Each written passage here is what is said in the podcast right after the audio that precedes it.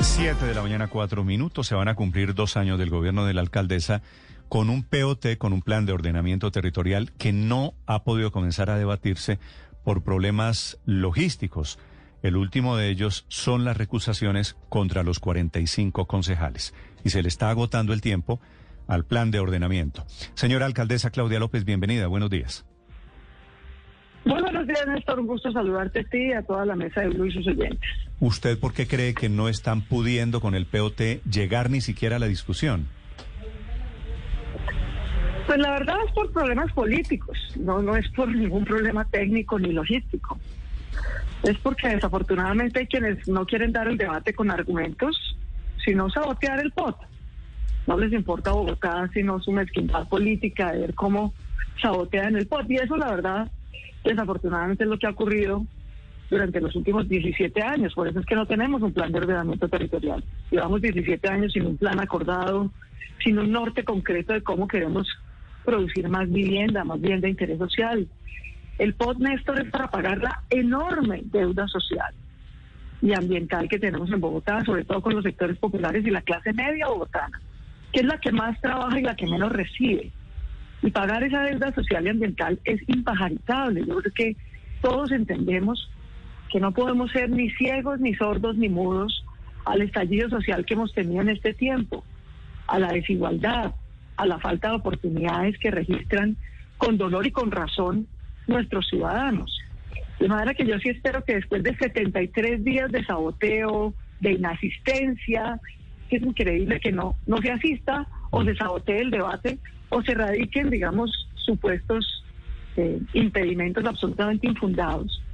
Eh, en eso se ha pasado el Consejo desafortunadamente. Y el, el POT es un proceso muy largo, que tiene un proceso de concertación ambiental, que duró más de un año y se hizo, tiene un proceso de concertación social, que duró más de año y medio y se hizo, y tiene 90 días, eso establece la ley, ni un día más, solo 90, para hacer el proceso de concertación política en el Consejo y pues en el Consejo se han gastado ya 74 días en recusaciones infundadas, en inasistencias, en rompimientos del quórum y en saboteo, y no se ha discutido ni un solo artículo de fondo.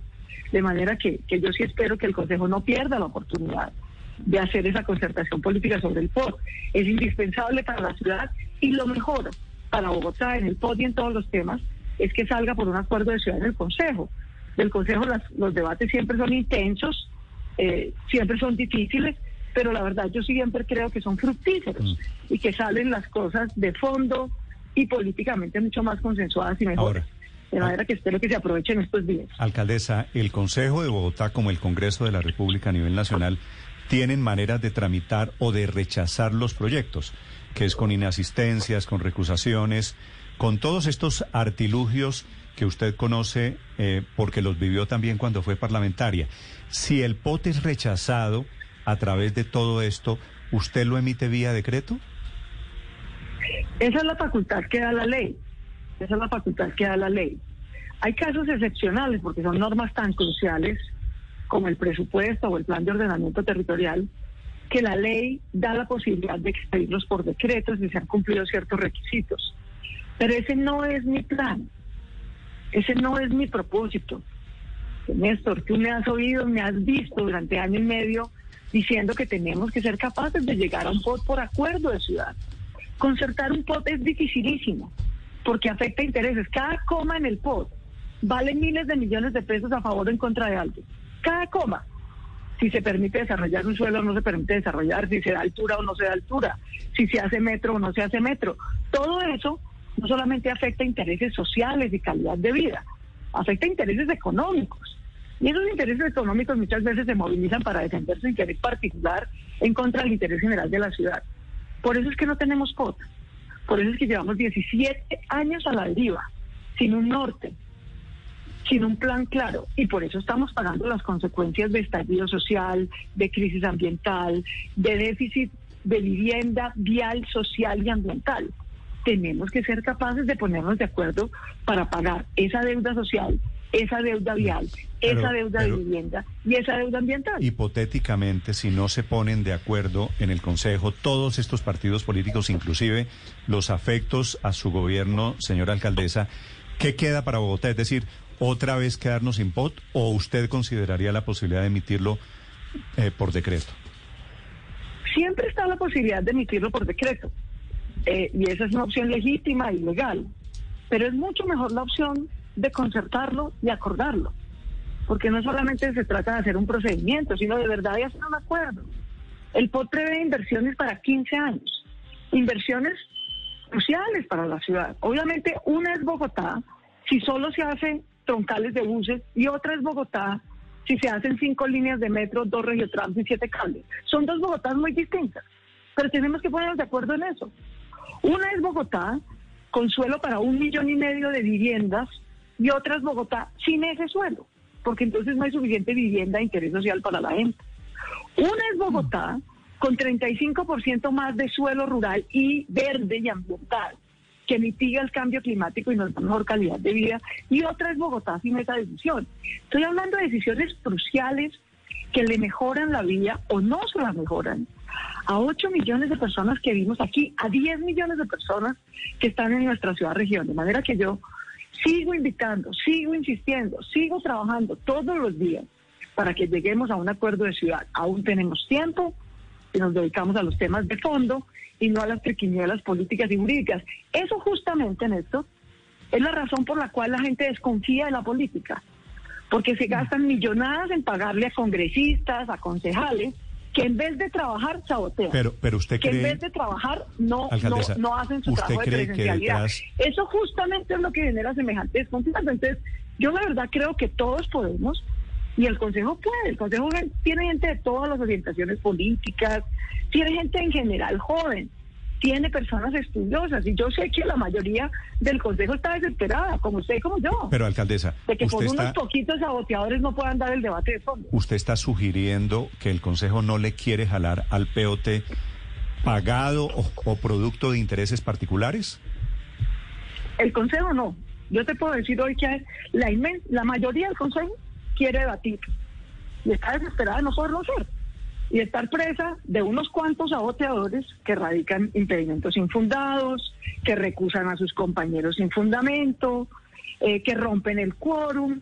Es una minoría, pero esa minoría está logrando con procedimientos y triquiñuelas que desafortunadamente permite la ambigüedad del reglamento del Consejo sabotear un debate de ciudad importante.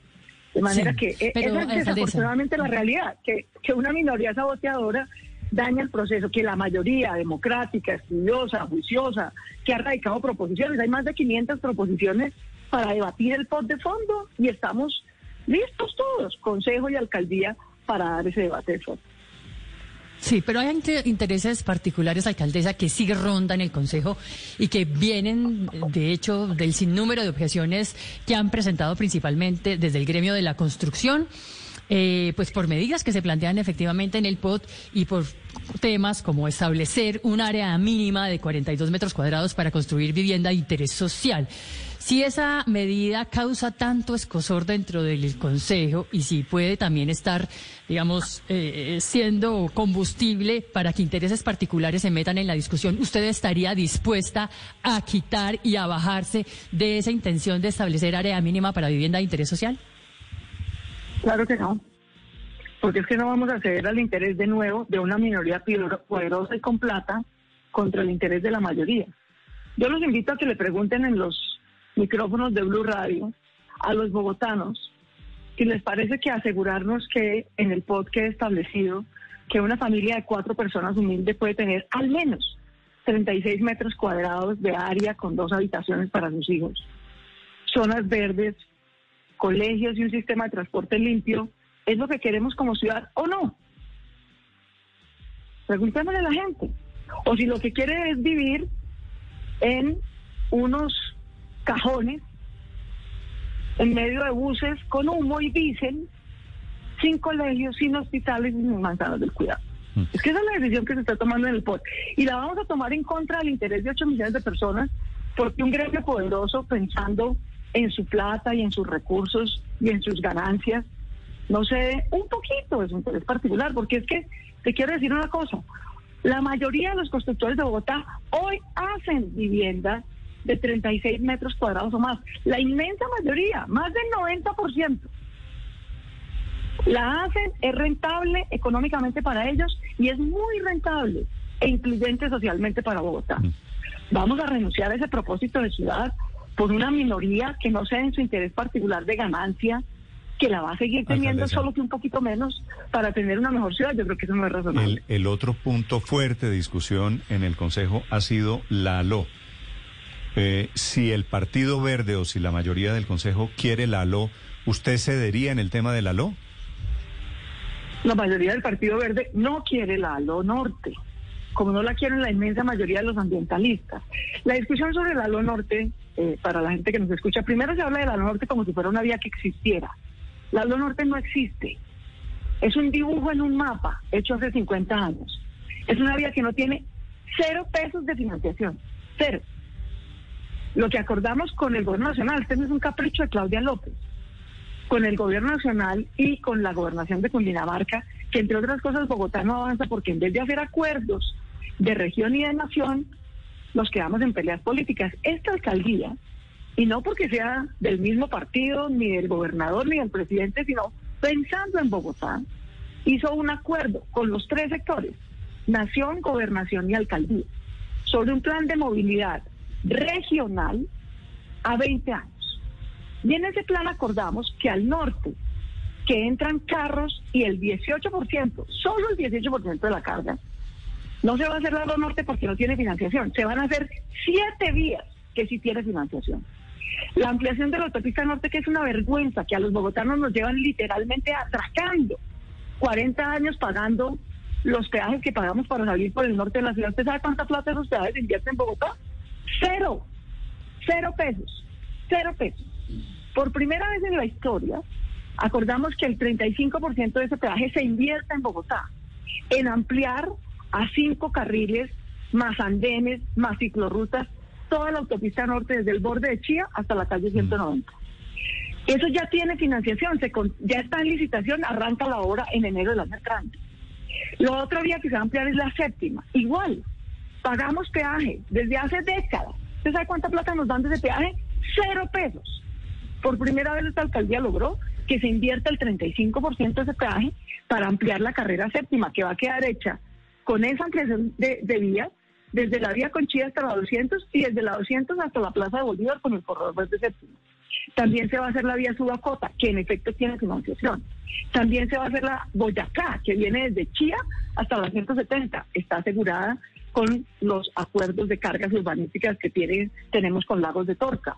La avenida Guaymaral también se va a hacer porque hace parte de las cargas urbanísticas de Lagos de Torca. Siete días. La Guaymaral, la Subacota, la ampliación de la autopista norte, la Boyacá, la ampliación de la carrera séptima y la troncal del río entre Suacha y Bogotá para conectar con Devisado. Siete días que sí tienen financiación, se van a hacer para que puedan entrar los carros y el 18% de la carga. Solo 18 de cada 100 tractóbulos entran por el norte. Pero además de eso, es más importante, se va a hacer el Regiotram del Norte, que es la primera vez que va a haber un tren eléctrico de transporte público masivo, para que la única opción no sea entrar en carro, sino también haya una opción de transporte público masivo. ¿De dónde viene ese Regiotram del Norte? Zipaquirá, Cajicá, Chía, entra por Usaquén y llega hasta el Regiotram de Occidente que está en la 22. Y también se va a hacer, más importante que todo eso, la segunda línea del metro con el gobierno nacional y el presidente en julio del año entrante, Bogotá tiene el cheque en su mano de la plata del gobierno nacional y de Bogotá para poder hacer la segunda línea del metro hasta Suba y Engativá. De manera que en el noroccidente va a haber segunda línea de metro, Regiotram del Norte y siete avenidas, siete, no una, siete, para asegurarnos que la movilidad tanto de las personas se puede hacer de manera limpia, sin seguir quemando gasolina y destruyendo el medio ambiente, y también siete vías para que puedan entrar 18 de cada 100 camiones de carga que entran por el norte de la ciudad. Esa propuesta la trabajamos durante un año, la incluimos en el compás de movilidad que ustedes nos dieron eh, expedir con el gobernador y el presidente hace ya más de seis meses esa misma, porque es que yo no puedo acordar una cosa con la nación y la gobernación y luego traer otra cosa. Esas, esas obras, alcaldesa, perdóneme, estas zonas que usted quiere construir con la venta del, de una parte de la empresa Energía de Bogotá. Con la empresa de energía de Bogotá vamos a financiar el aporte de Bogotá a la segunda línea del metro y una parte de lo que tenemos que hacer al occidente, porque por el occidente, por la calle 13 y la calle 80, querido, entra el 55% de la carga que entra a Bogotá. Esa es la zona, de, como les digo yo, esa es la milla de oro, Néstor, de Colombia, no solo Bogotá. Ahí está la zona franca, ahí está la zona logística, ahí está el aeropuerto, la zona aeroportuaria. Y esa zona de Bogotá tiene las peores vías de Colombia, las peores, por la misma razón, porque el gobierno nacional ha asaltado y asaltado y asaltado Bogotá, que es la que paga peajes para salir y nunca le devuelve un centavo. De nuevo, con este gobierno, y eso se lo quiero agradecer al presidente Duque, es la primera vez que un gobierno nacional nos cede en el norte el 35% del peaje, en la 13 el 100% del recaudo de peaje. ¿No lo van a ceder para qué? Para que se pueda hacer una calle 13 decente, mm, decente, de ocho carriles, por donde entre la carga, por donde haya una alternativa de transporte público, andenes y ciclorrutas para la gente. Y ese proyecto de la calle 13, de nuevo, el cheque de cofinanciación nos lo entregan tan pronto se levante la ley de garantías el año entrante, de manera tal que podamos sacar esa obra a licitación. La optimización de la 80, que es quitar esa glorieta espantosa que tranca todo el tráfico de salida a la 80 y hacer el retorno de Transmilenio subterráneo, está en una APP que ya va en trámite de factibilidad para que pueda empezar obra en el 2022 también. De manera tal Néstor, que estos acuerdos de ciudad, si algo nos, nos, desespera a los bogotanos, es que todas las entradas y salidas de Bogotá son una tortura. Salir por el occidente es una tortura, porque la 13 no va abasto y la 80 tampoco. La optimización de la 80 y la calle 13 se contratan en el 22 y están en obra en el 23. Estos no son dibujos ni buenos pensamientos. Son proyectos a los que hemos trabajado dos años para que tengan la plata para poderse hacer. Al norte ya te dije cuál es la solución y tiene plata.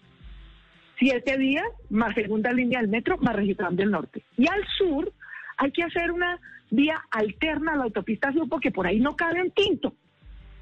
La autopista sur es un tormento para Suacha, para Bogotá y para toda la gente que entra por el sur de la ciudad. El 30 de noviembre, aquí estamos hablando, estamos a 10 días menos. La semana entrante, sí.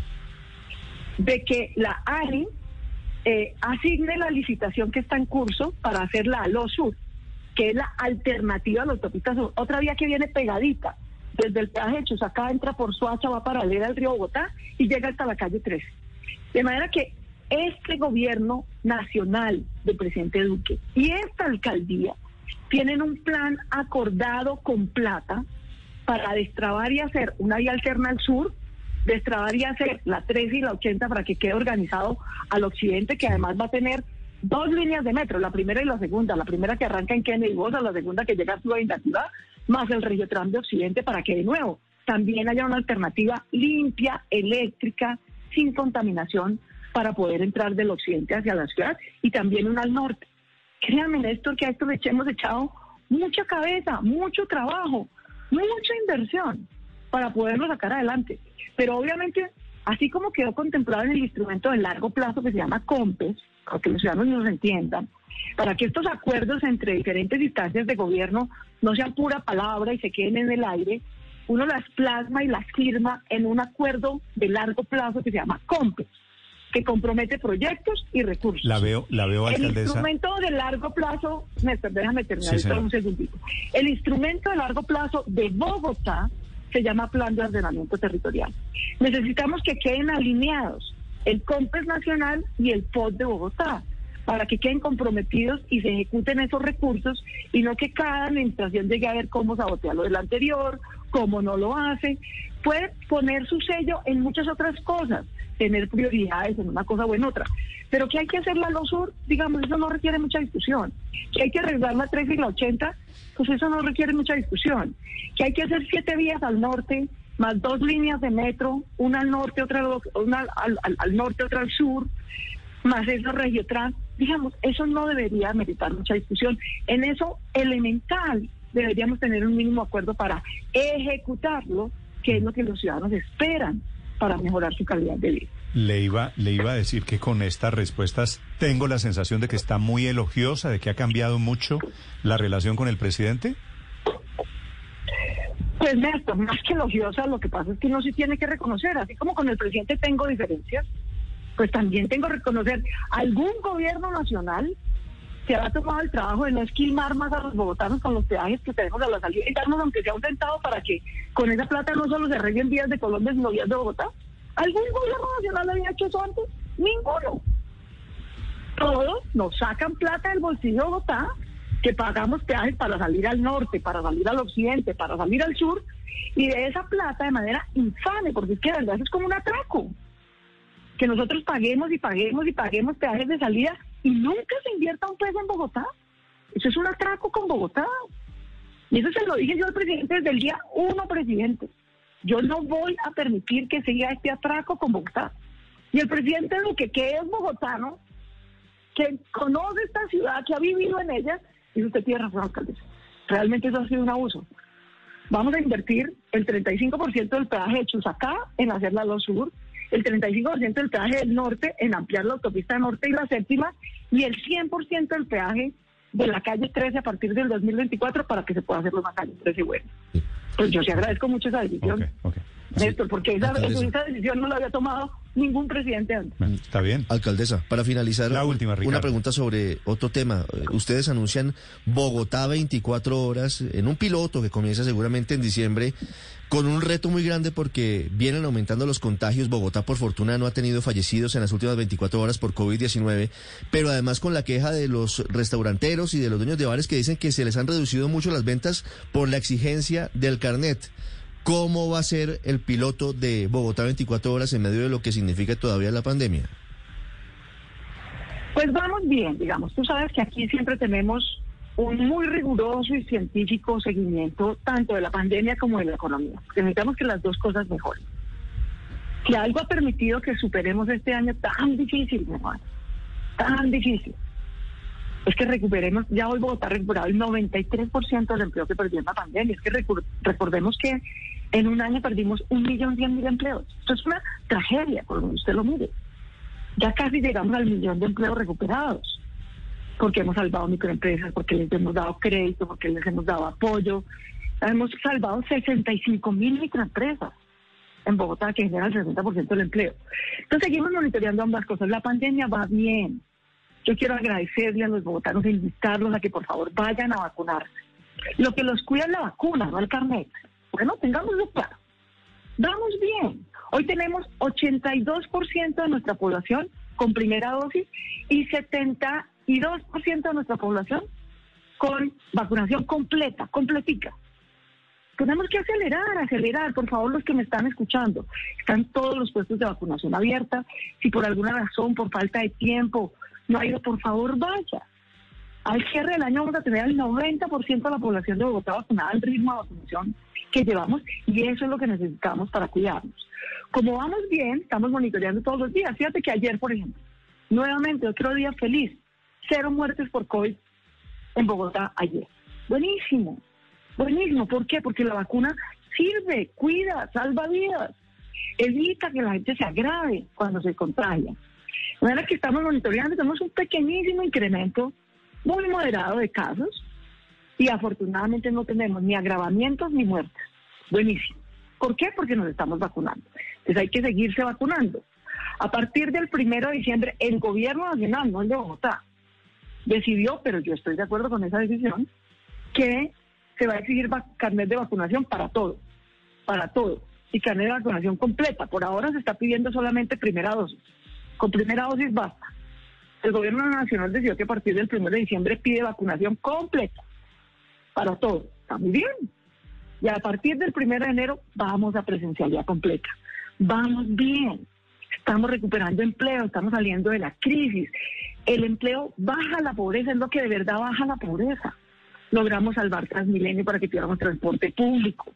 Tenemos todo este plan de obras que les estoy contando. Bogotá está haciendo inversión social en obras enorme. ¿Para qué? Para que los bogotanos tengan empleo. Porque el empleo es el mejor subsidio a la pobreza. Solo cuando la gente no tiene empleo, bueno, muy bien, damos renta básica porque no puede haber hambre. Bogotá es la única ciudad de Colombia, queridos. La única ciudad de Colombia que da renta básica a las personas que cayeron en pobreza extrema. 800 mil familias. reciben hoy renta básica gracias a los impuestos de los bogotanos para que no haya hambre en Bogotá. Tenemos 100 mil cubos, pasamos de 70 mil a 100 mil cubos de jardín infantil, porque llegaron muchos niños a nuestra ciudad, nuevos bogotanitos, a quedarse. Y por lo tanto tenemos que asegurarles jardín y colegio. Además, esa es la inversión, todos lo saben, Paola, que sabe muy bien de estos temas, lo sabe. Sin jardín y colegio para los niños, no hay ninguna probabilidad de que las mujeres recuperen su empleo. Porque mientras ellas no puedan tener la garantía de que sus niños van a estar cuidados, se van a quedar en casa cuidándolos, sacrificando su educación y su trabajo. De manera que es una inversión social muy rentable por los niños, pero también por las mujeres. Todo esto es lo que tenemos que hacer. Nos han tocado, queridos, las siete plagas de este siglo. Enfermedad, pandemia, polarización, desempleo, pobreza, inseguridad y nos falta la campaña. Mm. que atiza todas las diferencias en vez ah, de permitirnos hacer acción colectiva. Pero tenemos que salir, como vamos, vamos bien, vamos mejorando, vamos recuperando empleo, bajando pobreza, haciendo las obras de infraestructura que tenemos que hacer. No se requiere una discusión de 17 años más para saber que hay que hacer más metro, para saber que hay que hacer la autopista norte, la Boyacá y la séptima, para saber que hay que hacer la Subacota, para saber que hay que hacer la 13. Eso no requiere discusión, queridos requiere decisión y ejecución. Y eso es lo que espero que podamos concretar en las semanas que nos quedan. Y ese es el llamado sobre la discusión, la batalla, las batallas políticas que hay en el Consejo de Bogotá. Alcaldesa, siempre es un gusto saludarlo, saludarla. Gracias por estos minutos. Un gran abrazo, Néstor. Mil gracias a todos. Mil gracias a Bogotá. Bogotá va mejorando, va saliendo las múltiples crisis que nos produjo la pandemia. Vamos bien, pero requerimos seguir cuidándonos, seguir trabajando juntos para mejorar a Bogotá.